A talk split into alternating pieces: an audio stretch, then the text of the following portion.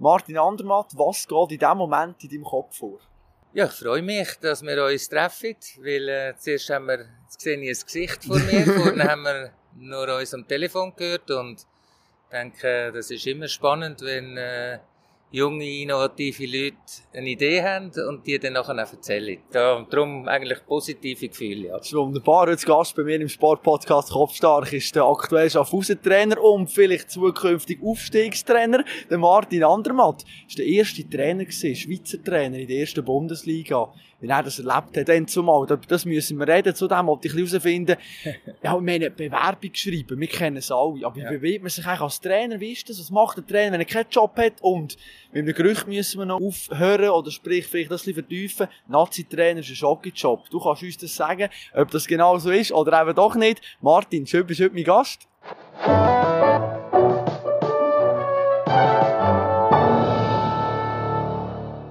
Ich habe mit einem Zitat angefangen, und zwar von Timo Konietzka, der hat zwei Jahre trainiert bei GC, wo du Spieler bist, und er hat über den Trainer Martin Andermatt mal Folgendes gesagt. Ein guter Coach wurde Martin erst, als er nicht mehr schulmeisterte und als er merkte, dass man in diesem Business über Leichen gehen muss. Wenn du das hörst, was geht dir durch den Kopf? Ja, meine, ich würde, so wie er es definiert, würde ich es nicht definieren, aber es ist sicher so, dass ich natürlich von meiner Grund Einstellung her, ich will die Leute will ich gerne weiterbringen und durch das auch egoistisch werde ich auch besser. Also wenn meine Spiele besser werden, werde ich als Trainer auch besser. Und er hat einfach gemeint, ja, du kannst es nicht immer allen recht machen. Nein, das kann ich nicht, aber ich äh, kann jeden individuell probieren zu fördern. Und das ist dann das, was er gemeint hat, überleichen. Ich würde jetzt nicht gerade überleichen, das ist nicht mein Wortschatz. Aber man muss sicher die nötige Härte, aber äh, Lautstärke und äh, Umschreien bestärkt noch nicht das Argument. Hast du mal ein Schlüsselerlebnis gehabt? Gemerkt hast du, ah, ja, nein, komm, jetzt muss ich wirklich ein bisschen härter werden, weil ich kann nicht eben auch nicht das Recht machen. Wann hast du das gemerkt, dass du es vielleicht nicht mehr kannst? Ja, zuerst muss ich das mal ein bisschen vielleicht aufräumen. Das heisst ja nicht, wenn man nicht anständig ist, dass man auch nicht konsequent sein kann. Ich glaube, das ist das, was viel verwechselt. Man kann sehr konsequent sein, indem dass man auch sehr anständig und äh, ja, zuvorkommend ist. Schlüsselerlebnis, ich äh, habe eigentlich immer sehr viel Schlüsselerlebnis gehabt. Wenn ich an einem Ort nicht mehr war, dann hat man auch nichts mehr gehört von mir. Und ich habe dann immer dann gelesen, was die alles noch erzählt haben. Und das war eigentlich erstaunlich, dass wir Sachen nicht erzählt haben, während wir zusammen gearbeitet haben. Zum Start deiner Trainerkarriere bist du bei Emmenbrück, bei Baden, bei Winterthur zwischen 1992 und 1999. Und dann hast du auch mal gesagt zu einem Journalist, ja, er hat dich gefragt, du, wieso bin ich nicht in Nazi A? Was ist los? Hast du gesagt, ja, äh, für Nazi A bin ich vielleicht ein bisschen zu wenig laut. Du hast vielleicht, hast vorher gesagt im Vorgespräch, du kannst nicht so gut verkaufen. Ist das vielleicht der Grund gewesen, wieso es nicht so früher in Nazi ist gegangen? Nein, für mich muss schon immer ein bisschen alles stimmen. Also ich glaube, man muss heute sicher sich auch gut können verkaufen, aber schlussendlich müssen die Argumente stimmen.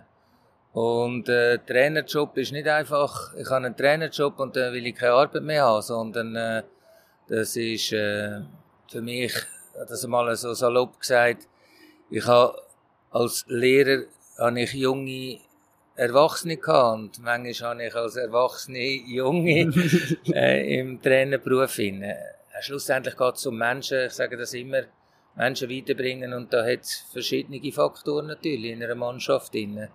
Dertig, wo, ja, müssen ein bisschen mehr begleitet werden und andere, die mehr geführt müssen werden. Das vielleicht kann ich es so aus ausdrücken. Wie schnell hast du das gespürt, was wer für ein Typ ist?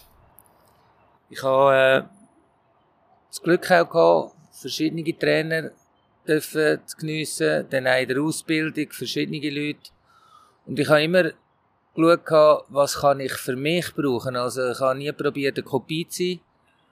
Und das geht halt auch mit Gesprächen, mit Zuhören, äh, mit äh, Spielern ein bisschen beobachten, was passiert, wenn es ihnen gut geht, was passiert, wenn es ihnen vielleicht weniger gut geht. Und das ist das, was ich mich eigentlich immer bewegt hat, äh, die Leute weiterzubringen. Mhm. Die Faszination Trainer sein, wann ist die dir aufgekommen? Ja, ich habe natürlich auch als Spieler schon äh, dürfen, äh, unter dem Motto Hitzfeld Spieler sein und Ich äh, weiss noch, ich habe das heute noch könnte ich nachschauen. Ich habe Training alle aufgeschrieben gehabt, vor allem in den Trainingslager, wo wir gsi sind und haben äh, ein paar spezielle Orte gehabt, die Elfenbeinküste und und und. Also ich habe viel aufgeschrieben gehabt und mal geschaut, wie das sich bewegt hat und schlussendlich äh, weiß ich, dass man in einem Alter ist, aber eins kann ich sagen, immer noch, wenn man die Spieler am Herzen und an der Seele erreicht, dann kann man sehr viel im Training gestalten, wo sie auch weiterbringt. Was heisst das? Wie kann man einen Spieler dort packen? Was muss man da machen? Also ich bin nicht froh, wenn einfach die Übung funktioniert, sondern in der Übung gibt es vielleicht gewisse Punkte, wo ein Spieler sich verbessern kann, sei es in der Passqualität. Nicht einfach die Übung nur machen, dass die Übung gemacht ist, sondern ja, den Mehrwert von der Übung rausholen. Und da geht's halt auch zwischendrin um Korrekturen. Da geht's nicht nur darum, äh, alles zu erzählen, was schlecht ist. Im Gegenteil, es geht darum, die Stärken der Leute zu fördern. Und das ist das, was mich eigentlich immer wieder begleitet. Du sagst Seele, Herz und alles. Das ist ein bisschen im Gegensatz zu der neuen Generation. Laptop-Trainer, alles Daten, man schaut und so ist das gar nicht deine Welt? Oder wie, inwiefern schaffst du mit Daten heutzutage? Nein, nein, das wäre natürlich schon ein bisschen vermessen, dass wir nicht mit Daten arbeiten. Also, äh, Daten ist etwas, was sicher wichtig ist, wo dir auch eine gewisse Sicherheit gibt, gibt dir auch äh, eine gewisse, äh, ja, wie soll ich sagen, Kontrollen auch. Bist auf dem Weg, bist auf dem rechten Weg. Was mir einfach ein bisschen fehlt, ist, äh, dass man natürlich auch Zahlen kann interpretieren kann. Ich habe allerdings noch eine Auswertung habe ich noch nicht gesehen in der heutigen Zeit. Wie viel einer zu falsch und zu viel gelaufen ist. Das kann nämlich manchmal auch sein, dass er den Laufweg behindert, wenn man falsch und zu viel läuft. Und die Auswertung sehe ich nicht gerade immer nach einem Match. Jetzt, äh, du bist auf Fuß. Was haben wir damals für Daten noch nach dem Match? Wo schaust du? Du sagst Laufwege, äh, Passquote und so alles. Auf was schaust du speziell? Ja, wie viel Sprint, intensive Sprint. Also wir äh, tun auch unter der Woche GPS tragen. Das heisst auch, wir werden die Trainingssteuerung anschauen, dass wir, wenn wir die Anzahl Meter haben, dann muss man mal auch für, die äh, für Verletzungsprophylaxe halt mal sagen, okay, ich habe zwar ein bisschen länger geplant, aber äh, wir haben das Ziel erreicht. Mir schlussendlich geht es darum, dass ich gesunde, fitte spielen will und nicht Spieler, die ich die ganze Zeit eigentlich äh, in der Reha muss besuchen. Wenn wir schon beim Thema Training sind, wo du 2006 zu IB bist gekommen, Kunststraße plötzlich. Ist das für dich eine Umstellung? Musst du da Trainings, Trainings anders strukturieren? Ja, in dieser Zeit war es sicher noch ein bisschen neuer. Gewesen. Also ich habe mich äh, mit dem auseinandergesetzt, was man hatte und nicht, äh, was ich vielleicht gerne hätte. Äh, es ist natürlich eine andere Art, wie du Fußball spielst. Äh, Zuspiel sind natürlich ganz anders. Du äh, brauchst natürlich sehr gute Techniker, wie ich das auch mit dem Hakan hatte, mit dem äh, Varela, mit dem Thierry Dubai, wo halt das Timing auch haben auf einer Kunststraße. Aber das hat sich sicher ein bisschen verändert. Vor allem, äh, wir hätten müssen schauen, ja, vor allem mit der Listengegend, die Stop-and-Go-Trainings, die haben wir natürlich dort ein bisschen anders trainieren müssen, dass sie auf dem äh, normalen Rasen sind. Bist du Fan von Kunststraßen? Ich habe eigentlich nie gejammert. Ich äh, könnte nicht sagen, dass ich Fan bin, aber ich bin auch nicht der Gegner, sondern das, was ich vortreffe, mit dem muss ich mich auseinandersetzen. Wenn wir schon bei IBE sind, dann kommen wir langsam auf sich so in die Bewerbungsphasen rein von diesen Trainern. Dann zumal bei IBE speziell gewesen. Du hast zum Verein wollen, der Verein hat dich wollen. Und trotzdem ist es irgendwie über längere Zeit unklar gewesen, ob das wirklich klappt. Kannst du jetzt kurz mitnehmen? Was ist da genau passiert? Ja, ich hatte natürlich äh, dort eine Phase, gehabt, wo ich am Anfang im FC Vaduz Trainer war von der Mannschaft Vaduz und Nationaltrainer, also Doppelbelastung. Auf der anderen Seite hatte ich in dieser Zeit einmal das Vergnügen gehabt, sieben, acht, neun Nationalspieler zu trainieren bei Vaduz. Vollgebig, ja. Und dann äh, ist die Anfrage gekommen von IB und äh, darum hat man das zuerst müssen alles regeln und äh, ja, habe ich natürlich auch ein bisschen eine, eine neue Zeit erlebt, weil man ist ja dann erst kurz voran ins Stadion gekommen. Äh, dann ist natürlich noch äh, AG, Verein, äh, Genossenschaft, all das ist ein bisschen eine neue äh, Herausforderung rundherum und ich muss sagen, trotzdem haben wir probiert, dort äh, eine Entwicklung zu machen, die nachher auch äh, ja, mit ein bisschen ja, Wehmut natürlich. Im letzten Spiel in die Finalissima, der Meistertitel nach so, So, vielen 2008 Jahren nicht haben können Basel, machen, ja. genau. Aber äh, schlussendlich äh, ist das ein, ja, für mich eine sehr tolle Zeit gewesen. Auch, äh, ich habe heute noch beste Kontakte und gute Verbindungen nach Bern. Die Anfrage von IB, wie kommt die? Per Telefon, per Mail? Wie, wie läuft das ab? Ja, genau so. äh, nein, es war äh, eher ein persönliches Telefon gewesen. und da haben wir sich getroffen, geschaut, ob das passt. Also ich bin dort selber her, ist nicht mein Berater an. Ja. Aber jetzt sagst du, man trifft sich jetzt grundsätzlich jetzt überall Augen und Ohren. Ja. Wo, wo, wo trifft man sich da? Nicht, dass eben die Glück, Gerüchte wieder aufkommen, oder uh, Achtung, der andere hat sich Ja, dann getroffen. das ist ja das, was so viel interessiert. Äh, und im Nachhinein haben wir es vorne gewusst. Ja, genau.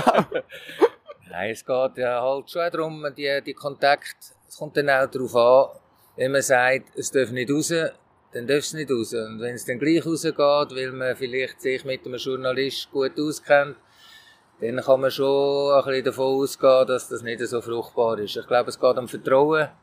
Äh, und dann trifft man sich halt wirklich an einem Ort, wo, ja, manchmal an, an Flughäfen, wo so, sonst schon viele Leute hat, oder Da Raststätten zum Beispiel, Zum jetzt wie da. Jetzt jetzt hat jetzt auch, hä? Oh, Achtung!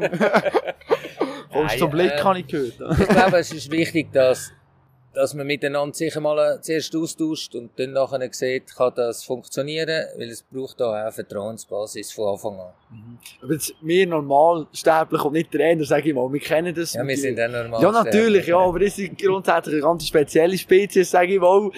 Wenn wir uns normal bewerben, Lehrstelle, Mhm, wir mhm. machen Stärke, Schwäche, Mhm. ja, dies, das, Ja. Motivation schreiben, hast du das auch mal müssen machen als Trainer? Äh, ich habe das auch schon gemacht, ja. Und zwar im Ausland. Also nicht bei, bei äh, Frankfurt und bei Ulm nicht. Ich habe das einmal gemacht in Hannover und bin einfach frech und habe einem Kind geschrieben, was ich würde verändern ihm einen Vorschlag gemacht und dann sind wir mal zusammengekommen. Also das habe ich auch mal ganz provokativ gemacht. Aber sonst geht es eigentlich durch das, man kennt sich, äh, bleibt im Gespräch. Eben darum, jetzt bin ich eine Zeit lang auch nicht mehr im Gespräch gewesen. Ja, Man genau. hat dann gleich mit Leuten sich austauscht und geschaut, kann, etwas helfen und darum bin ich jetzt ein Schaffhausen. Aber etwas musst du mir noch erklären, Martin. Die Wechsel zu Ulm dann zumal. Mhm.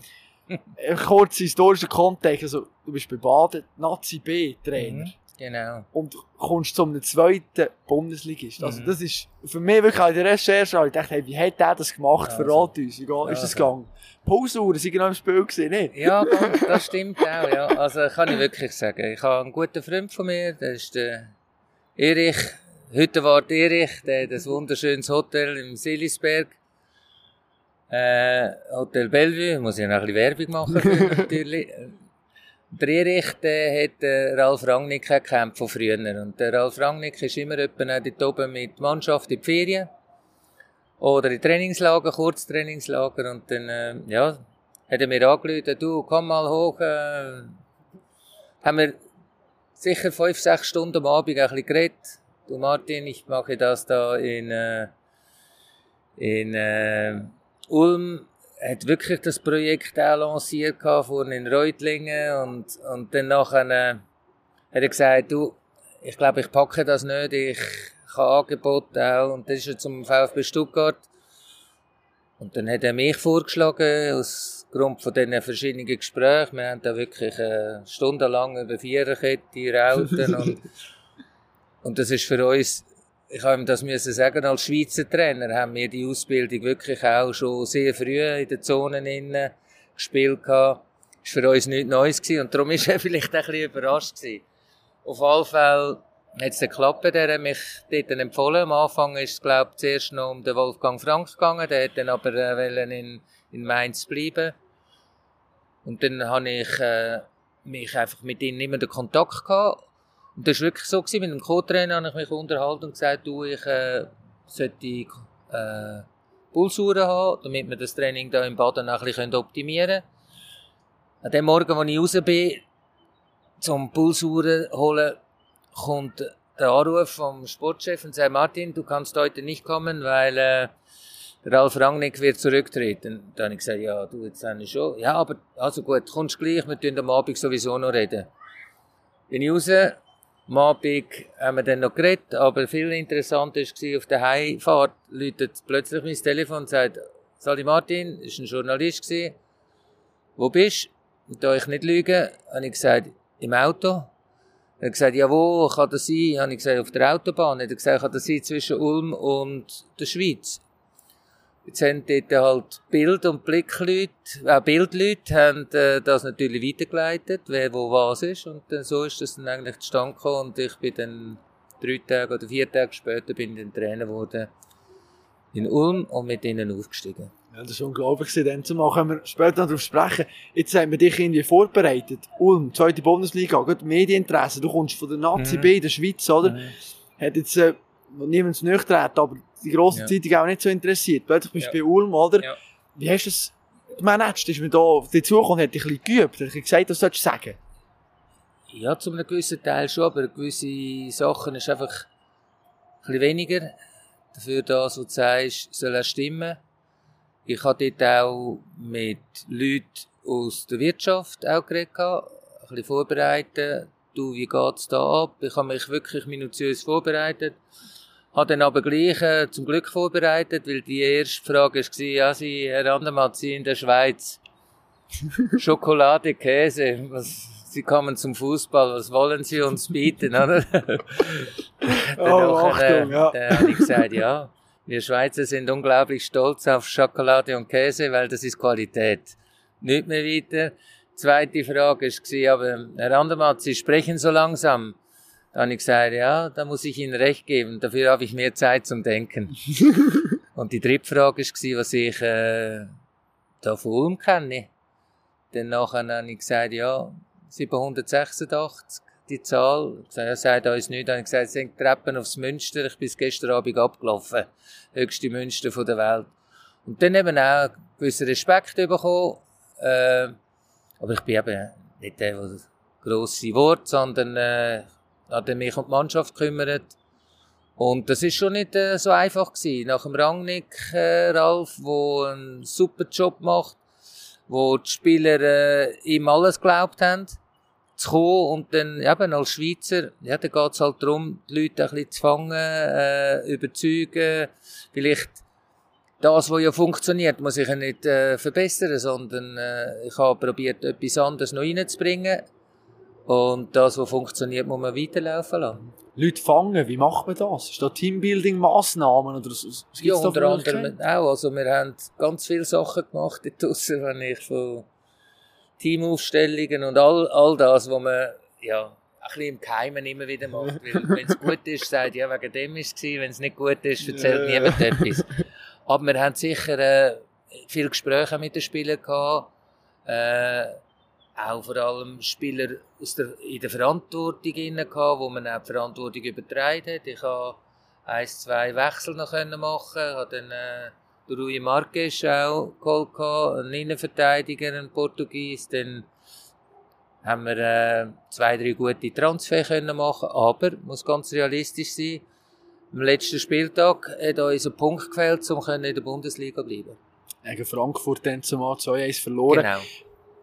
Im Vorhinein auf das Spiel her, mit was für Mittel probiert, hast du probiert, deine Mannschaft parat zu machen? Weil du hast ja gewusst, oder, das ist ein Spiel. Ja, Jahr, meine, wir sind ich. nicht unbedingt nur allein abhängig gewesen. Wir hätten die müssen, äh, so, dass der Gegner hätte müssen auswärts verlieren. Das ist Hansa Rostock gewesen und die haben äh, im einzigen Spiel, wo Schalke verloren hat, 3-0 auf Schalke. Ja, hat dann uns schlussendlich auch ein Unentschieden nicht ganz gelangt. Hansa Rostock angesprochen, hat es auch mal ein Spiel gegeben in deiner Bundesliga-Zeit. 1 zu 2 verloren, 6 Platzverweise, 4 gegen deine Spieler. Du bist selber vom Platz geflogen, Und, äh, Teammanager auch noch. Hat es auch noch genommen. Ähm, und dann hat der Linienrichter anscheinend hat ziemlich beleidigt gehabt und so weiter dort. Der raue Ton, überspitzt formuliert, hat das ein bisschen auch gezeigt, dass man Ulm nicht auch wirklich gerne in die Bundesliga hatte. Ja, im Nachhinein muss man schon sagen, äh, am Anfang hat es geheißen, warum da, Daseinsberechtigung von Ulm wir haben aber gezeigt, dass wir tolle Fans hatten. Wir haben, glaube ich, jedes Spiel mit 5.000, 27.000 Ausverkauf gehabt. 5.000, 6.000 Ulmer in München. Also, es war eine unglaubliche Zeit gewesen, vor allem auch in der Region. Eben, normal sind ja die Schwaben nicht so, dass rührt, äh, Stimmung rief der Schwabe und warf ein Konfetti. Nein, es ist so, also wir haben dort schon einen unglaublichen, ja, Teamzusammenhang gehabt, auch mit dem, mit dem Publikum. Und es ist ja sicher nicht selbstverständlich gewesen, dass wir das kann. Aber man hat schon gemerkt, ja, viel bringen uns die ja nicht in der Bundesliga. Also am Schluss, äh, ja, ist man vielleicht überrascht gewesen, dass es so ein Jahr lang feiern war. Aber, äh, ja, den Respekt haben wir sicher verdient. Haben wir das gemerkt, dass der nicht so willkommen war? Ist das bei den Journalisten die ab und zu ein bisschen, ja, kritisch und, äh, ich soll doch ab, oder? Hast du es gespürt? Ja, am Anfang natürlich schon, was suche ich die, oder? Und danach haben wir wirklich erfrischenden Fußball gespielt, haben einen Trauten dort gespielt, sehr modern in dieser Zeit, wo man in Deutschland eher noch mit dem Madecker auf die Seitenlinie raus ist, weil er dort rausgelaufen ist, der Stürmer. Nein, man hat schon, äh, man hat schon die Anerkennung bekommen, aber wir haben natürlich gemerkt, dass das Potenzial hinten dran nicht stimmt, oder? Und auch nicht äh, so gefestigt ist, und ich sage immer, das ist eben ein wichtiger Faktor, wenn man will aufsteigen, muss das rundum schon auch vorbereitet sein. Wie hast du das wahrgenommen in der Schweiz? Also, du bist der erste Schweizer mhm. in der mhm. ersten Bundesliga. Mhm. Bist da gross gefeiert worden in der Schweiz, oder was hast du erlebt? Ja, einfach ganz ein normaler, nötiger Respekt von beiden Seiten, aber äh, das ist natürlich noch nicht in einer Zeit gewesen, wo man jedes Husten irgendwo äh, gesehen hat auf dem Handy. Mhm. Als du bei Ulm dann zumal Trainer bist, hast du dort gelebt, deine Familie mhm. hat hier in der Schweiz gelebt, mhm. jetzt viele Beziehungen scheitern an dem, mhm. du hast drei Kinder, meine Frau, die hat gleich geschafft. Fünf Enkel. Ja. Fünf Enkel, genau, ja, eine Grossfamilie. Ja. Wieso hast du es können zusammenbehalten, die Familie dort? Was ja, es ist sicher eine Partnerin, wo, wo erstens mal, wo wir raus als ich das Angebot hatte, haben wir auch müssen sagen, ja, soll ich das machen oder nicht, oder? Und dann hat Sonja gesagt, ja, wenn es für dich stimmt, stimmt es für mich auch. Wenn es für dich plötzlich nicht mehr stimmt, dann stimmt es für mich vermutlich auch nicht mehr. Und wir haben uns einfach dort entschieden dass äh, Familie nicht rausgerissen wird, also Kind, wo man ja, kann sagen, Kinder sind sehr anpassungsfähig. Aber Kinder müssen ja nicht äh, sich nur wegen mir opfern, oder? Und Zumal auch, äh, ist natürlich, wie du das vorhin gesagt hast, der Bundesliga, wenn natürlich ein Wochenende gewünscht und dann hast du Taktikkronen auf dem Kopf, das nächste Wochenende verlierst, dann hast du den Vater in der Guillotine gesehen, das musst du auch können verarbeiten, oder? Und darum haben wir gesagt, unsere Kinder sind sehr gerne auch nach Ulm gekommen, am Freitag, Samstag haben wir gespielt, Sonntag trainiert, und dann bin ich mit ihnen heimgefahren und dann am übernächsten Tag, einen Tag frei, bin ich wieder mit dem Zug raus, oder? Aber, ja, das, das geht ein Zeitchen, und dann kommen die Kinder in ein Alter, wo sie auch ihr Hobby haben, also, die werden nicht jedes Wochenende den Vater sehen, irgend, äh, am Spielfeldrand, und das haben wir eigentlich ganz natürlich auch immer mit den Kindern besprochen, und darum, äh, ja, eben. Holz anlangen. Genau, ja. Und etwas dafür tun. Mhm. Manchmal hast du dich gefragt, bin ich genug für meine Kinder da? Ich habe mal ein Beispiel gehabt, da bin ich äh, nach der Entlassung, laufe ich so den Gang hinter, da kommt der älteste Sohn, der Yves, entgegen, der war 13 gewesen komme ich so heim und sage, du Yves, Papi ist wieder heim, ist wieder Zucht und Ordnung, oder? so macho-mäßig. dann sagt er, schön Papi, dass du daheim bist, aber wir spielen nach der Regel von Mami. Nein! ich habe nicht viel zu sagen gehabt. Ich gewusst, oh, ich ja. muss auch lernen, wieder richtig langsam heimkommen, aber mit dem gleichen Atemzug hätte er können sagen, du Papi, mach da nichts draus, dann haben sie dich nicht verdient. Also, Kind möchte das schon auch extrem mit. Aber äh, so der Moment, muss ich jetzt wirklich sagen, ich habe das auch heute, die Gespräche, die wir auch dort geführt haben, oder äh, die Zeit, ja, ich bin vielleicht unter der Woche nicht dort gewesen. Wenn aber das Problem war in der Schule, sei es Noten, wo wir müssen herstehen und so bin ich da gewesen. Das kann ich sagen. Aber sonst äh, haben wir unsere Kinder sehr selbstständig gezogen. Was deine Trainerlaufbahn auch zeigt, dass man als Trainer überall ein bisschen ist. Oder man ist dort mal, dort mal, Liechtenstein. Ist man als Trainer ein einsamer Mensch? Ja, man ist schon, in gewissen Momenten ist man mit sich sehr viel allein.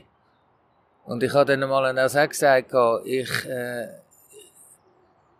ich lege Wert auf gute Gesellschaft, auch wenn ich mit mir allein bin. Also muss ich auch schauen, dass ich mit mir selber sauber umgehe.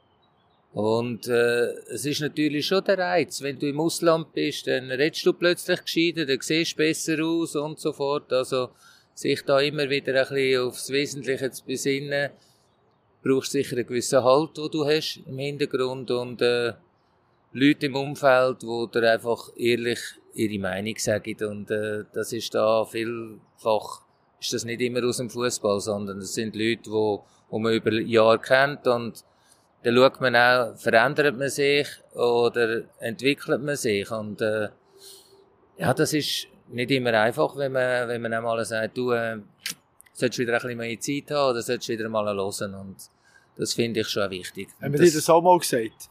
Das ist das mir. Ist ja, ja, mehrmals ist, gesagt worden. Das ja, nicht, nicht mehrmals, aber, aber es zu. ist ab und zu, muss man sich ja selber immer wieder ein bisschen kneifen und äh, zwischen ihnen sagen, du, äh, was geht um was ist wieder das Wesentliche. Ich verstehe natürlich, ich habe das vorhin gerade gesagt auch, äh, mal den Leuten ein gewisses Lob zu geben oder äh, einfach mal eine Dankbarkeit, weil ich habe von den Eltern eigentlich vier Sachen bekommen, wo ich keinen Hochschulabschluss brauche. Das heisst, bitte, grüezi, danke, und Ade. Und das mit einer grossen Konsequenz wieder umzusetzen, braucht auch Disziplin. Wenn man als Trainer entlassen wird, ist man plötzlich frei, man hat plötzlich Zeit, aber je nachdem eben, fast keine Kollegen, man ist ja immer unterwegs. Wie hast du das amigs gelöst, die Lehre nachher? Ja, also das erste Mal die Lehre auffahren, ist sicher mal schnell, das habe ich auch gesagt, probiert zu verarbeiten. Was habe ich gemacht? Was ist gut gewesen? was müsste ich ein anderes Mal anders machen. Das ist schon meine, eigentlich meine Phase, die ich immer gemacht habe. Und dann müssen wir schauen, was hast du selber beeinflussen und was hast du vielleicht weniger können beeinflussen Ich glaube, es ist natürlich heute schon noch ein eine andere Zeit, dass sehr viele Berater unterwegs sind und dir sehr viele Sachen als Trainer, sich als Spieler abnehmen.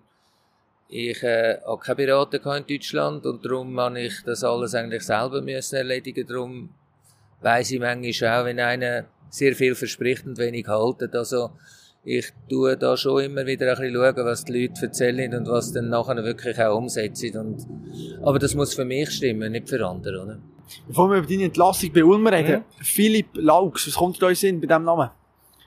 Top Goalie, super Mensch, ich muss sagen, der Philipp war einer, auch, äh, der hat gemerkt, der, der hat ein gutes Gespür für Menschen und, und er hat auch in, äh, in Ulm eigentlich ist mein Captain und hat auch einmal ein bisschen Druck zwischen ihnen weggenommen, hat man ihm sagen, unterhalt du dich einmal mit diesen Spielern.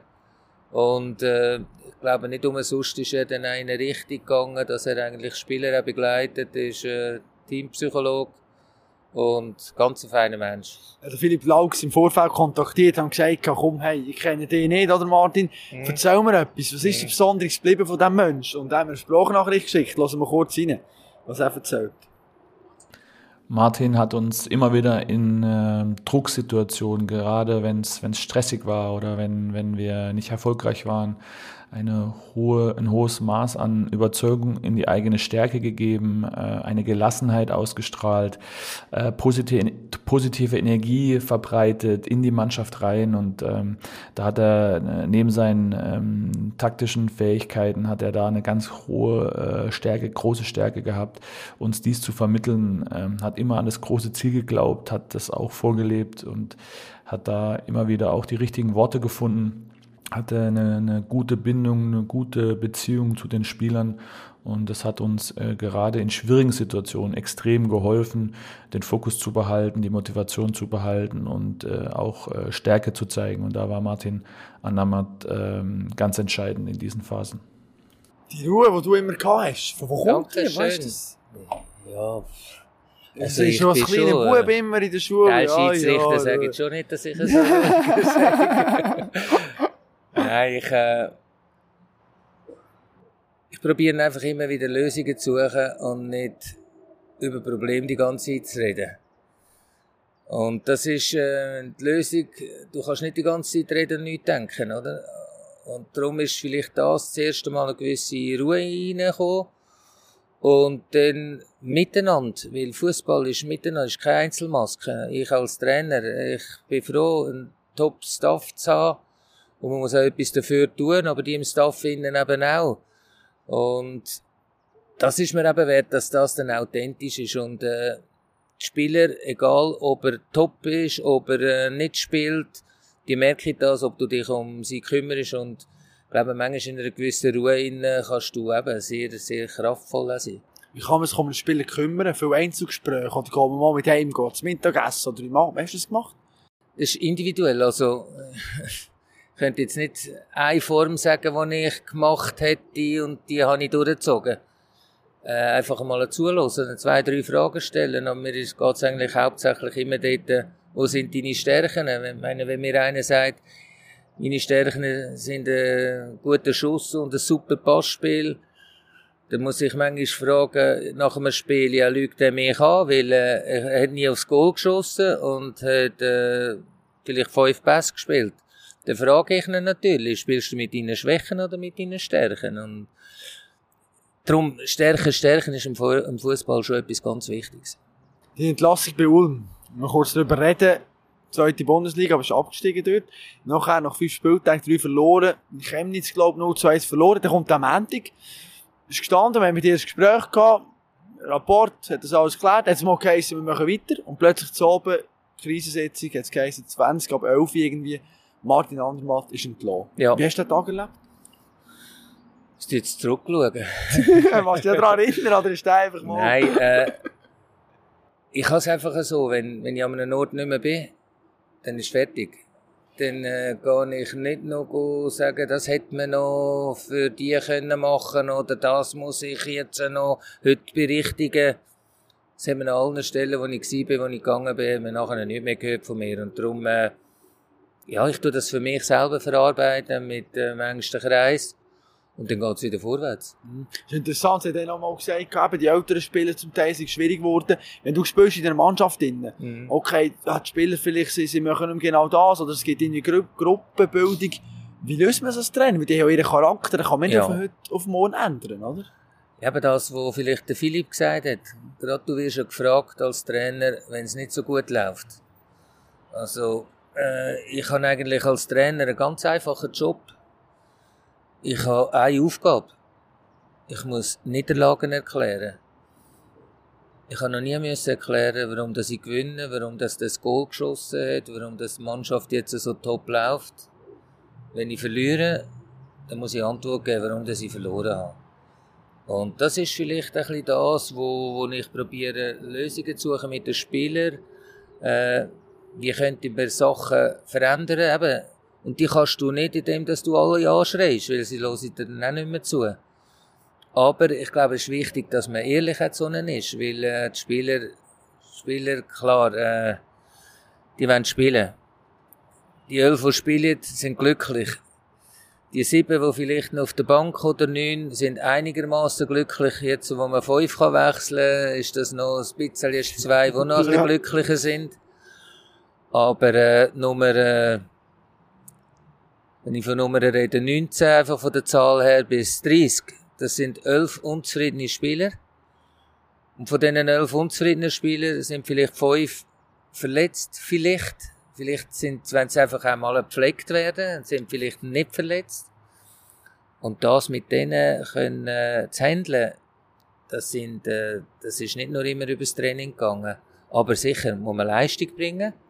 Aber äh, Leistung kann man auf verschiedene Sachen abrufen. Und, und das, glaube ich, ist wichtig, dass man dann halt dann äh, wichtigen, guten Staff um sich herum hat, weil die müssen ja mich nicht belügen oder die Spieler belügen und uns etwas anderes sagen, sondern wir müssen miteinander sagen, was können wir machen und das müssen wir ja gemeinsam machen, weil wir spielen ja nicht am Wochenende auf dem Platz, sondern die Spieler sind drauf. Also hast du auch mal den Assistenztrainer zu jemandem geschickt und gesagt, wenn du mal mit dem schauen, ich spüre irgendetwas, ist echt, äh, haben wir dann nachher so ein bisschen eben verschiedene Leute, verschiedene Spieler auch geschickt und nachher... Ich, ich finde es wichtig, nur äh, muss man natürlich schauen, was der eine erzählt und was er hört, ist nicht immer das Gleiche, oder? Ich ganz einfach ein Nummer 6 kann ich da herzeichnen und du sagst, ich sehe kein 6, ich sehe ein 9.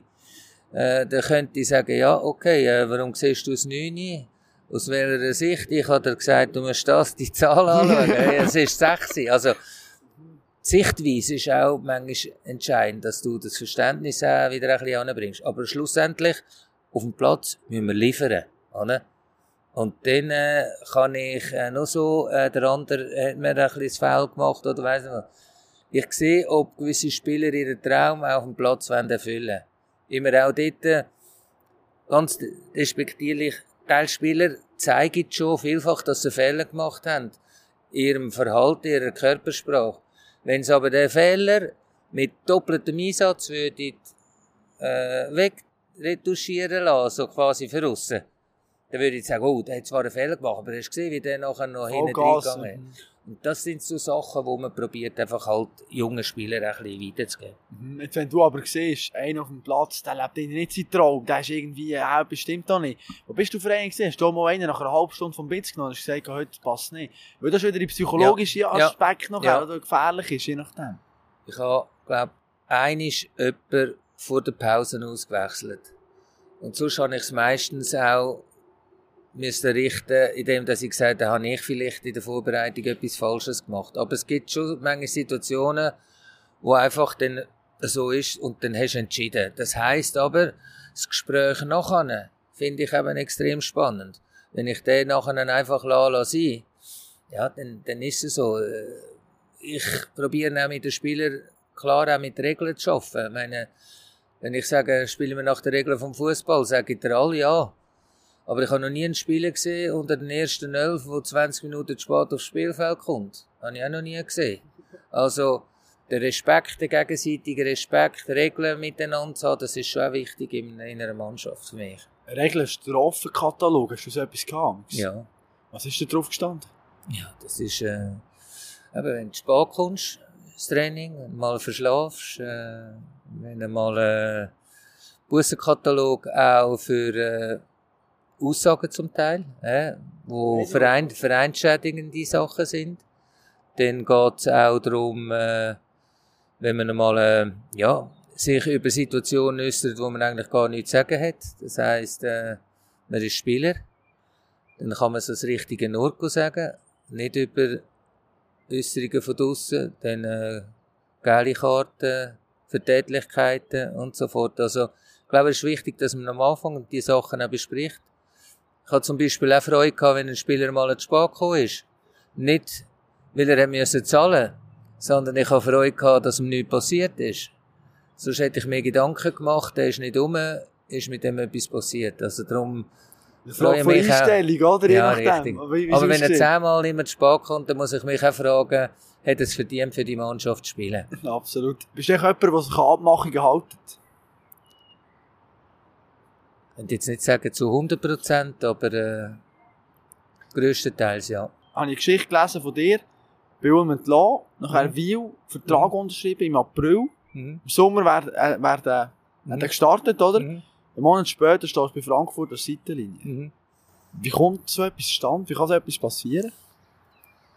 Also in, in Wiel war es so, gewesen, dass das lose Zusagen waren. Und die Zusagen sind so getroffen Kannst worden. Schon abnehmen? Nein, nein, die sind so getroffen worden, dass es einfach unklar war. Äh, ich bin aber von Frankfurt nach Wiel gekommen, nicht umgekehrt. Also nicht mit Wiel verhandelt und dann nach Frankfurt, sondern ich bin von Deutschland, bin ich draußen geblieben daheim und dann bin ich auf Frankfurt und von Frankfurt bin ich auf Wiel. Und nachher, eben, bist du äh, bei Frankfurt gesehen, nachher zurück zu Wiel gekommen, 2003 ausländische Investoren. Da du immer gesagt, ja, ich habe denen probiert zu erklären, wie ich es sehe, wie ein Verein soll geführt werden Das ist nicht wahnsinnig gut angekommen. Erklär uns doch mal, wie willst du, dass ein Verein geführt wird? Was ist dein Traum-Szenario, sag ich mal? Also ich bin ja nicht blauäugig, dass ich jetzt da alles so im Globalen könnte erzählen. Es geht darum, dass der Verein sicher mal eine Philosophie hat, dass der Verein auch ein bisschen weiss, aus welcher Region das er kommt.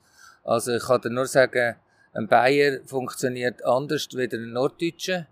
Und in Afrika bin ich in vielen Ländern gewesen, ist sicher anders im Sudan als in Nigeria.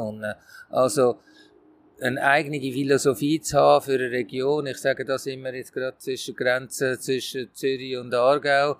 Also, nur schon da ist eine andere Mentalität. Und für den Verein, was man vorhat, ist sicher mal für mich wichtig, auch von oben runter zu hören, um was das geht. Und dann, es kann ja nicht nur immer sein, dass der, der Trainer eine Philosophie bringt und wenn er gewinnt, ist sie gut und wenn er zweimal nicht mehr gewinnt, ist sie nicht mehr gut. Also, das ist mir ein bisschen, ja, zu einfach.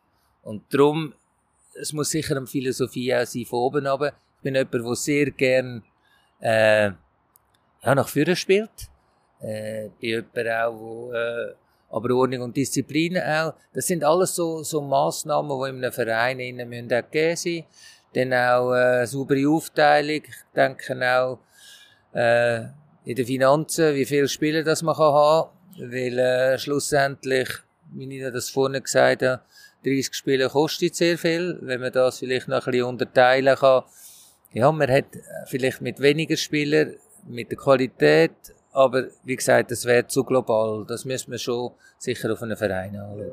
Das ist manchmal schon noch interessant, äh, wer das wem etwas erzählt, wie er es machen könnte, aber er hat überhaupt keine Verantwortung. Und am Schluss trägt es der, der zahlt, ist immer so Verantwortung. Und äh, Fußball hat eben eins Positives. Man findet sehr viel und sehr schnell wieder ein Jöppli. Aber ob den Arbeit gemacht hat, ist die andere Frage. Thema Wertschätzung im Fußball. Hast du es erlebt? Also ich habe Leute, wo mir eben eine Wertschätzung, wenn man das jetzt ein bisschen definiert, wo mir auch sagen, was man sollte noch vielleicht ein bisschen besser machen. Das ist für mich auch Wertschätzung, wenn jemand ehrlich ist zu dir. Ähm, Wertschätzung finde ich eben auch, wenn man mal äh, der Köchin geht, ein Dankeschön aussprechen und sie das auch schätzt das ist auch Wertschätzung, dass sie, dass sie eigentlich dankt, dass sie das sieht. Das ist für mich auch Wertschätzung. Und für mich ist Wertschätzung auch, dass man natürlich miteinander Sieg kann feiern aber auch eine Niederlage miteinander kann, äh, wieder so umwandeln, dass man wieder äh, ins Positive hineinkommt. Das ist ja das, was vielleicht der Philipp ein bisschen gesagt hat. Wir haben dort schon einige grosse Siege gefeiert, aber am Schluss hat es nicht ganz gelangt, weil eben verschiedene Nächte manchmal spielen. Aber die Mannschaft hat ja gemerkt, dass man das, und das ist für mich die grösste Wertschätzung, wenn man heute mit einem Spieler, wo man vielleicht einmal gehabt hat, äh, ja, man kann nicht allen Spielern gerecht werden, aber das wenigstens einen guten Tag sagen. ein anderer Spieler hat alles Dankeschön an dich. Mario Raimondi, bei IB gesehen.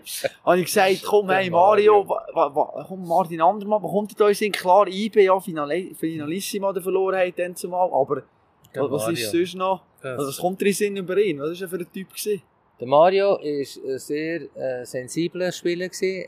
Er ist ein Linksfuß. Linksfüße sind sowieso ein bisschen noch speziell. das? Ja, das ist ja so. Ein bisschen eine andere Hirnhälfte.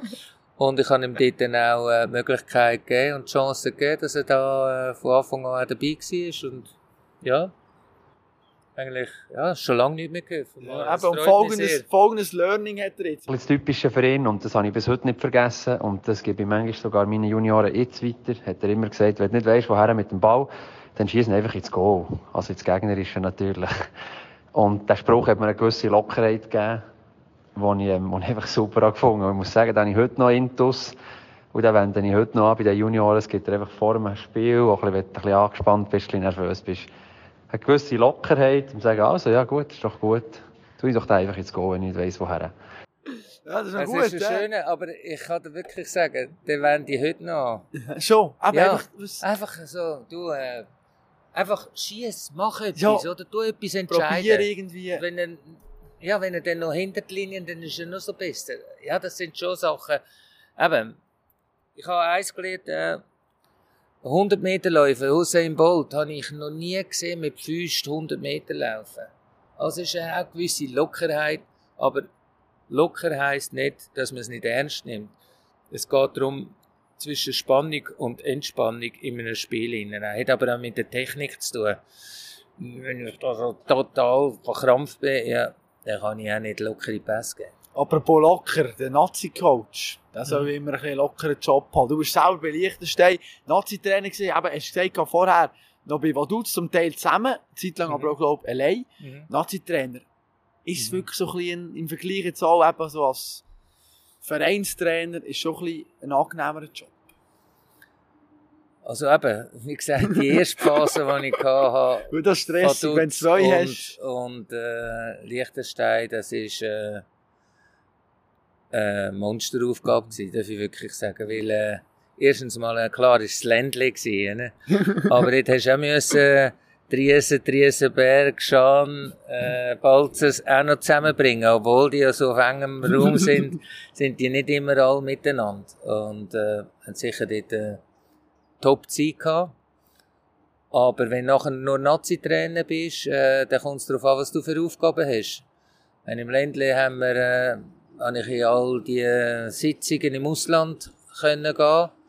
Die habe ich müssen während dem äh, Vaduz-Trainer am Abend gar fliegen, die Sitzung am nächsten Tag wieder heimfliegen, damit man das auch besucht hat, damit äh, der Verein oder der, das Land auch die nötige Reputation bekommen hat. Also wenn dann immer der Nationaltrainer fehlt am Nord, dann sagt du, nehmen wir euch gar nicht mehr ernst.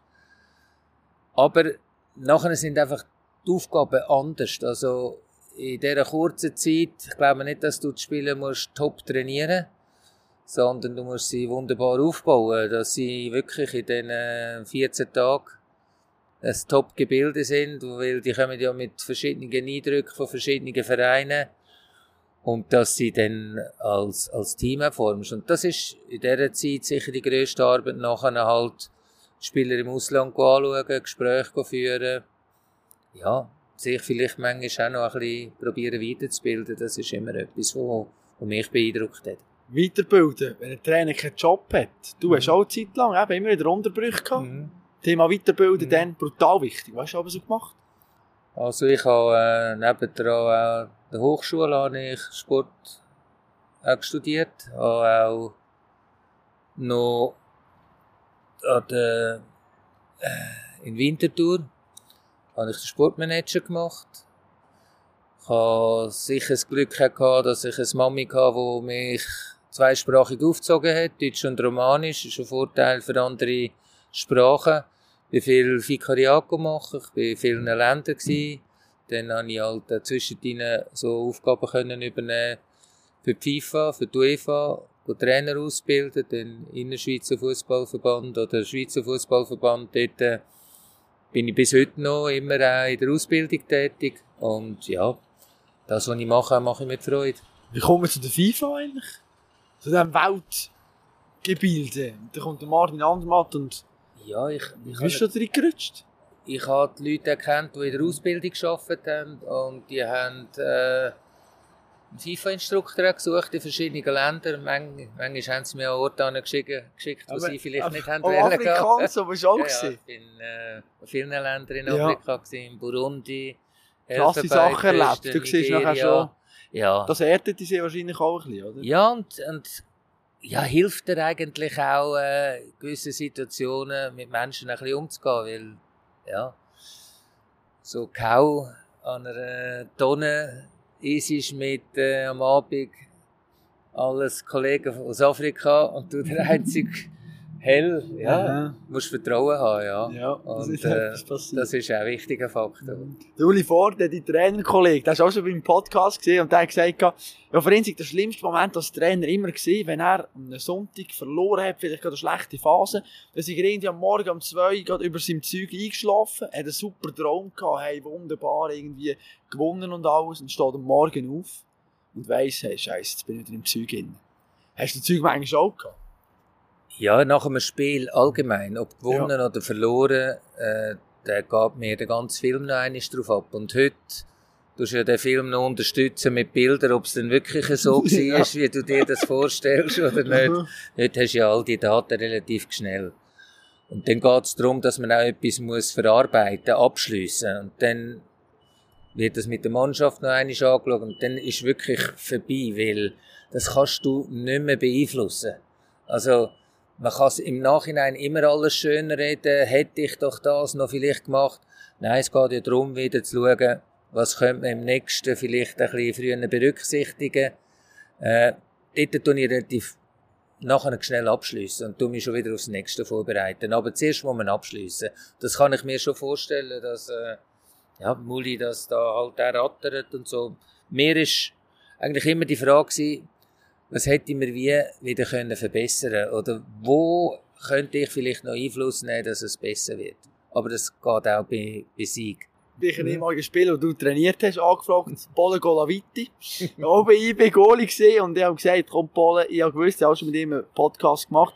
Der kann super Fragen stellen. Und ich finde, hat er auch eine sehr interessante Frage an dich. Eine Frage an dir, Marcel Martin. Die Frage, die ich mir stelle, ist, wie bist du mit dem umgegangen, dass eine Zeit lang ähm, Trainer wie du, wo bestandene ja, Bundesliga und so weiter plötzlich nicht mehr gefragt waren?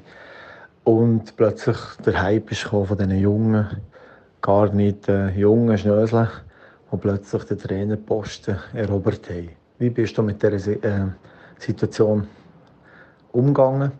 Und vor allem das andere, wie schön war es wenn man jetzt gleich noch irgendwie eine, Zus äh, eine Möglichkeit bekommen, durch, durch den Wechsel mit dem äh, neuen Nazi-Trainer Muri, dass dort wieder eine Chance offen gegangen ist. Ähm, ja, nehme mich Wunder, wie du die ganze, wo ich glaube, ich spreche da für all die älteren Herren, die momentan sehr gerne irgendwo würden arbeiten und keinen Job mehr finden.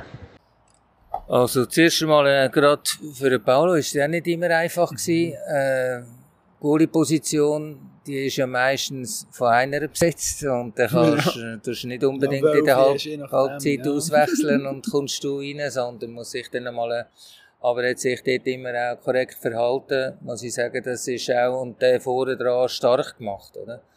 Und das ist äh, auch eine grosse Kunst von jemandem, der äh, ja, manchmal halt ein bisschen im Schatten steht. Äh, zu seiner Frage, wie ich damit umgegangen äh, erstens mal ein Neid ist nicht da. Das ich jetzt extra gerade sagen, man könnte meinen, es ist nicht. Nein. Äh, es ist eine andere Generation. Was ich dann ein bisschen lache hinten dran, wenn es all die komplizierten Sachen erzählen, wie, wie das sollte sein. Ja, also ich tue jetzt das nicht, ich tue jetzt das nicht genau. dann tue ich mich einfach so mal fragen, versteht, wie spielen mich denn? Oder geht es jetzt darum, dass ich mich muss wichtig machen muss, damit ich mich verkaufen kann? Auch die Authentizität, die fehlt mir ein bisschen. Und da geht es nicht um Junge und Alte oder Erfahrene, aber es gibt auch derartige, die sehr gute Verkäufer sind, wo eigentlich fast wie Betrüger sind. Die haben noch nie geshootet oder Fußball gespielt auf einem gewissen Niveau, verkaufen aber den anderen Leuten alles, was sie eigentlich müssten machen, oder? Und, und das ist das, wo, wo mich ein bisschen nachdenklich macht. Darum gibt's für mich nicht junge, alte Laptop-Trainer und so fort, sondern es gibt derartige, wo vielleicht mit der Mannschaft musst du vielleicht mehr im theoretischen Bereich dich bewegen. Eine andere Mannschaft braucht, ja, vielleicht eine erfahrene Person, wo sie weiterbringt. Darum äh, frage ich mich ja, warum sind die Wirtschaftsleute haben eine gewisse Erfahrung und die sind dann nicht plötzlich werden den Weg da, nur weil Junge kommen. Aber auch Junge sollen doch Platz haben. Warum sollen Erfahrene nicht auch Platz haben? Und ich sehe eben in der heutigen Zeit auch Chancen noch für erfahrene Trainer. Wenn du junge, hungrige, die wirklich alle Daten, äh, manchmal haben sie es nicht einmal im Kopf, manchmal sind mehr da noch weiter, dass man, dass man dann so Leute auch begleiten kann also ich finde das ja auch spannend, dass du junge Trainer kannst mitbegleiten Nur muss man das natürlich auch noch ein bisschen zulassen. Weil es geht ja vielfach um Macht, oder? Das ist im Juniorenbereich bei den Trainern. Ich sage genau, wie es war. Und ich muss ganz ehrlich sagen, ich habe viele Trainer auch gehabt, Vielleicht haben sie es manchmal auch falsch gemacht, und ich gesagt habe, so würde ich es jetzt nie machen, oder? Äh, weil, das stimmt doch nicht, irgendwie. Und hat dann selber müssen Verantwortung übernehmen. Also, darum, junge, alte, ja. Ich gehe eigentlich ganz normal um mich schauen, was einer sagt was er dann macht. Und das ist für mich eigentlich ein das beste Indiz. Wie schwierig ist es für dich mit der ganz jungen, jungen Generation? Eben, die machen auf, Handy überall, TikTok, mhm. Instagram und so weiter. Mhm. Wie sehr hast du da immer wieder müssen mit, mitgehen, dass eben sie irgendwo durch auch verstehst? Ja, ich habe ja auch Kinder und Enkelkind, also... auch siehst es dort, Ich sehe es dort, nein, ich habe auch schon müssen meiner Frau sagen, du hast jetzt du im Enkelsohn den Code gegeben auf dem iPad. nein, also, die beobachte ich natürlich auch, also, darum, ich habe auch mit Beobachten, mit Fragen geschaut, dass ich mich da auch, also ich kenne mich bei denen auch aus, aber ich bin nicht der, der jetzt jeden Tag irgendetwas muss rein tun muss. Es hat vielleicht ein bisschen damit zu tun in der Anerkennung heute. Ich meine, es hat sehr viele Leute haben etwas zu sagen. Und denen hören wir manchmal vielleicht gar nicht zu. Heute haben wir vielleicht die Möglichkeit. Nur erzähle ich heute vielleicht auch derartig etwas, wo man vielleicht sagt, es ist besser, wenn du nicht würdest irgendetwas ja, erzählen. Wenn du keine Plattform hättest dazu. Lieber du es doch zuerst machen und dann kannst du von etwas erzählen. Und, und das hat aber auch, ja, darum, jung, alt, ich glaube, man muss einfach probieren, mit der Zeit gehen, sonst geht man mit der Zeit. Ja. Ältere sagen auch, der Junge ist der Respekt verloren gegangen. Wie lebst du das in der Kabine noch mit dir? Ist da die Umgangsform eben vielleicht früher, wo du auch noch Spieler bist, hat sich das schon gewandelt? Ja, sicher ist der Trainer natürlich bei uns früher ja, der hat das gesagt, aber es ist nicht so, dass wir unter uns dann nicht gesagt haben, du, aber wir müssen es ein bisschen anders regeln, oder? Also, es geht ja um Persönlichkeiten entwickeln. Äh, ich könnte jetzt nicht da einfach plakativ sagen, das ist früher so gewesen. Zum Abschluss des Podcasts noch hat der Philipp Laux noch eine Frage an dich. Und zwar mhm. hat er äh, ja, ein bisschen fast so, so ein bisschen philosophisch, muss man sagen. Mhm. Sich auf eine Frage zu beschränken, ist nicht ganz leicht, weil Martin Andermatt ein sehr angenehmer Gesprächspartner ist und auch über den Tellerrand außerhalb des Fußballs hinausschaut. Und insofern könnte ich ihm viele Fragen stellen. Aber ich möchte mich auf eine konzentrieren. Äh, Martin und ich haben einen gemeinsamen Freund in Seelisberg, ähm, Erich Amstadt, äh, der dort ein kleines äh, Hotel betreibt mit einer herrlichen Terrasse mit Blick auf den Vierwaldstätter See. Und äh, mich würde einfach interessieren, welche Gedanken Martin durch den Kopf gehen, wenn er den Blick schweifen lässt, übers Leben nachdenkt und äh, auf den Vierwaldstätter See schaut, äh, in diese herrliche Landschaft hinein, was ihn dort äh, bewegt. Also wie gesagt, äh, der Philipp merkt mir ja, dass er nicht einfach ein Goalie war, sondern er ist ein absoluter Leader und und jemand, wo, wo sich sehr viel Gedanken macht. Was mir durch den Kopf geht, ist eigentlich, was sind die nächsten Schritte? Was könnte ich noch? Und das, das ist das, was mich ein bisschen noch umtreibt. Also, ich hätte jetzt nie, dass ich jetzt einfach daheim würde, meiner Frau auf den Wecker gehen und sagen, du, jetzt bin ich da, jetzt äh, musst du schauen, was... Du, ja, genau. Dann würde sie sagen, jetzt musst du aber wieder mal ein bisschen raus, sonst gehst du wieder auf den Weg. Ja. Nein, also, ich bin schon noch ein bisschen am Umtreiben, wenn ich, wohne ja im Zugerland, sehe ich jemanden ab und zu auf den See, wenn ich auf die andere Seite übergehe. Ja, was, wo könntest du noch Spieler weiterentwickeln? Weil schlussendlich, äh, entwickelst du Menschen. Und im Fußball hast du das Privileg, dass dir eher zugelost wird. Und du hast vorhin etwas gesagt, ja, Ausbildung oder äh, Anstand, zulassen. Ich verstehe natürlich das heute auch, dass äh, die Statussymbole ein wichtiger Faktor sind, äh, dass man heute beide Partner sich vielleicht irgendwo verwirklichen will, man, will man ja, sich materiell etwas Gutes will tun. Aber schlussendlich äh, geht es ja darum, wenn du mit den Spielern äh, redest, dann interessieren die eigentlich Wertsachen nicht in monetärer Form, sondern zwischenmenschliche Sachen. Und ich glaube, das hat vielleicht auch damit zu tun, dass manchmal halt niemand daheim ist, wenn das Kind heimkommt aus seine Sorgen und Ängste kann erzählen Und irgendwo, finde ich, sollte ja ein Trainer, weil sie ja das schönste, das schönste Hobby von der ganzen Welt können zum Beruf machen sollte vielleicht manchmal auch ein bisschen mehr zuhören über ihre Sorgen und Ängste, weil als Trainer kann man ja dann sagen, okay, ich bin ja mal ein Spieler gewesen, ich habe es vielleicht einmal geschafft, aber jetzt haben ja die Spieler einen Traum und vielleicht, wie könnte ich denen da erfüllen? Ich habe ja auch bekommen. Mhm. Das sind so Gedanken, die mich manchmal ein bisschen umtreiben. Ist eine Vision vielleicht auch noch der Aufstieg mit Schaffhausen? Also wenn ich ein Projekt, oh, ich will eigentlich immer gewinnen. Ich habe es nicht gern gehabt, früher auch, wenn ich mit meiner Großmutter gejasset habe und sie Sie haben mir dann noch müssen die richtigen Karten zustecken, ohne dass ich es gemerkt habe, dass ich Also du, das bist also ich, Ja, genau. Nein, also ist klar, wenn ich etwas mache, dann will ich es so gut wie möglich machen. Und ich bin aber Realist genug, um zu sagen, äh, es nützt mir nichts, wenn ich ein Kopfkino mache und das könnte noch sein und das.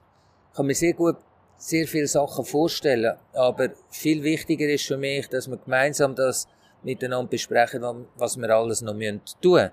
Und da gibt es sicher noch viel zu tun, weil es sind acht Spiele, die wir äh, performen müssen. Mhm. Aber der Abstand als Spitze ist immer kleiner geworden, oder? Von dem her ja, ja, wir schauen mal, wer weiß, ja. Martin, ich wünsche dir alles Gute für deine Zukunft. Ich habe mich mega gefreut, dass du Zeit dafür gehabt hast. Ich weiss das sehr zu schätzen, wirklich. Das ist nicht selbstverständlich, dass ein Trainer wie du da mit mir herhockst. Ich habe mega Freude gehabt. Und ja, wünsche dir eben, wie, wie gesagt, alles Gute für die Zukunft. Und ja, bis ein anderes Mal, vielleicht hoffentlich, oder? Mach's gut, Martin. Herzlichen Dank. Sehr, sehr äh, persönlich nett mit dir und äh, danke vielmals. Ja, der Martin Andermatt, ein ruhiger, ein überlegter Typ, hast du selber gemerkt, ist schon ist ganz speziell, oder? Eben, wenn ein paar Themen, oder, hat er nicht genau ins Detail gehen Ich meine, da muss man schon verstehen, oder? Das Fußballbusiness, gerade in der Schweiz, das ist nicht riesig.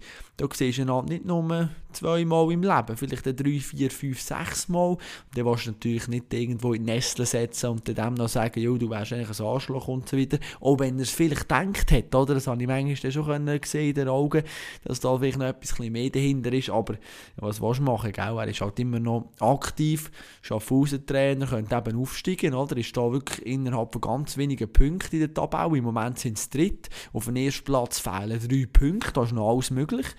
Und wir haben uns getroffen in Raststätte Würenlos. Ich sage dem mal gerne, das ist der Fressbalken, oder, weil es über die Autobahn geht. Und es war eine spezielle Geschichte, oder?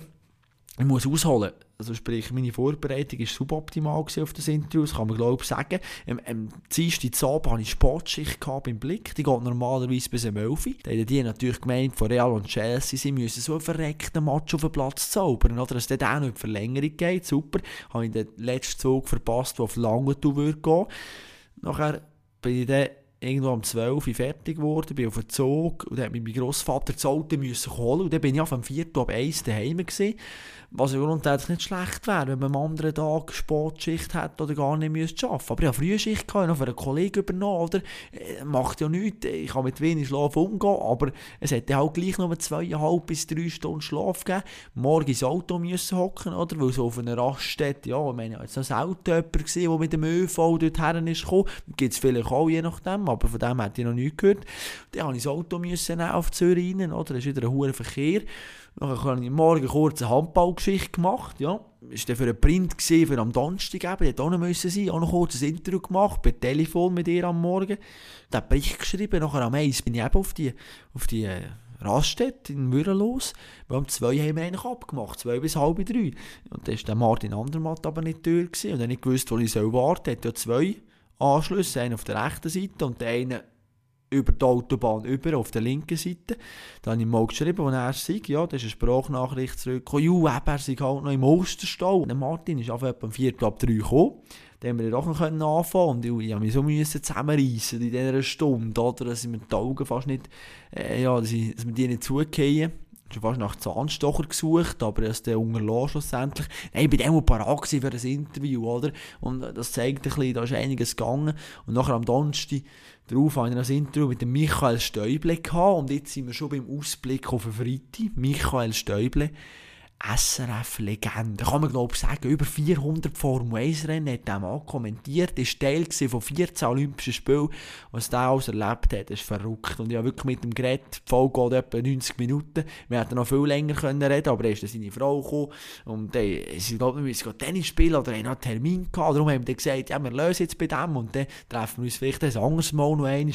Aber nein, es war eine Top-Sache mit dem Michael, eine ganz interessante Persönlichkeit, jetzt ja pensioniert, oder? Jetzt kann er dem, dem Ganzen ein ruhiger zuschauen.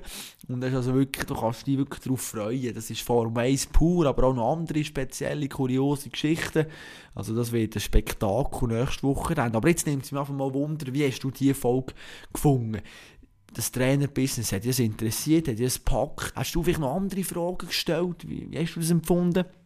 Nicht mich wundern, kannst du mir gerne schreiben auf Instagram oder Facebook, Kopfstark mein Name, oder dann natürlich auf meiner Website www.kopfstark.ch. Bin ich auch immer erreichbar.